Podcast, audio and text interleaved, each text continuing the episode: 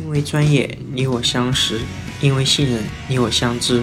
欢迎来到保险该怎么买？我是您的经纪人志晴。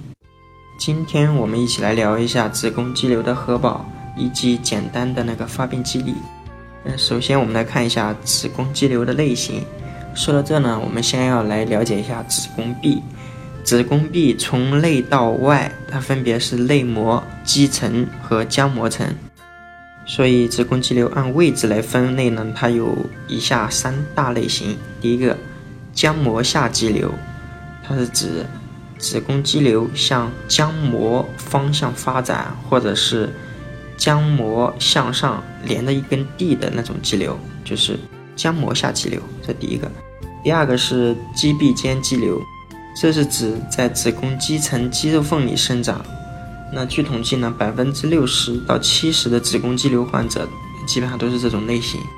第三种类型是黏膜下肌瘤，就是长在子宫内膜下，向那个宫腔方向发展的这种肌瘤。好，第二点就是我们来看一下简单的病理分析。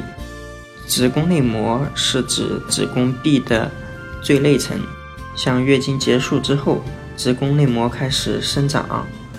卵巢排卵，或者是这个卵子没有受精，那么子宫内膜就会脱落，呃，这就是大姨妈。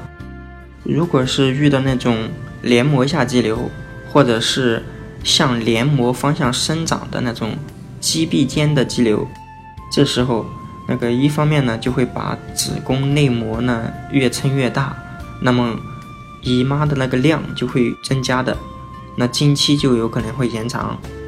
时间一久呢，就有可能会出现贫血的症状，所以说这是子宫肌瘤的一个一大症状，有可能会贫血。二方面，子宫肌瘤的数量多，那个受精卵就不容易着床，所以怀孕就困难。那肌瘤越长越大，嗯，就算是那个呃受精卵着床成功之后，也有可能会出现流产。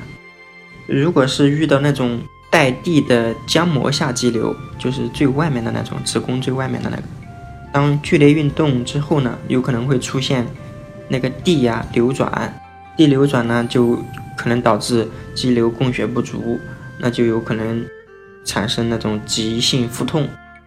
像浆膜下肌瘤或者是向浆膜方向生长的肌壁间的肌瘤越长越大。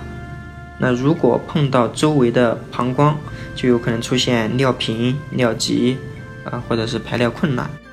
如果是碰到周围的那个直肠，那就有可能会导致呃便秘等问题了。好，第三点，我们就来看一下子宫肌瘤的核保。啊，第一个，单独的那种寿险，买这个保险可以正常购买的，就不用加费，不会有其他条件承保。好，第二个就是买重疾保险，如果是已经做了手术，而且是良性的，嗯，正常是可以标题承保，就是正常承保的。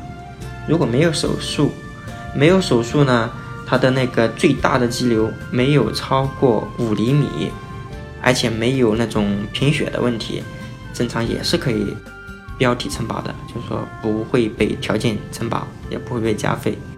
那第三个就是买医疗保险。如果没有手术的话，就会被责任免除，就是说子宫肌瘤以及相应的并发症、后遗症都是不管的。如果是手术之后已经满了半年了，而且证明这个肌瘤是良性的，是可以正常承保的，不会做条件承保。好的，那么我们本期的节目到此结束。如果您想找一位财务上的经纪人，志勤可以为您的家庭财务出谋划策。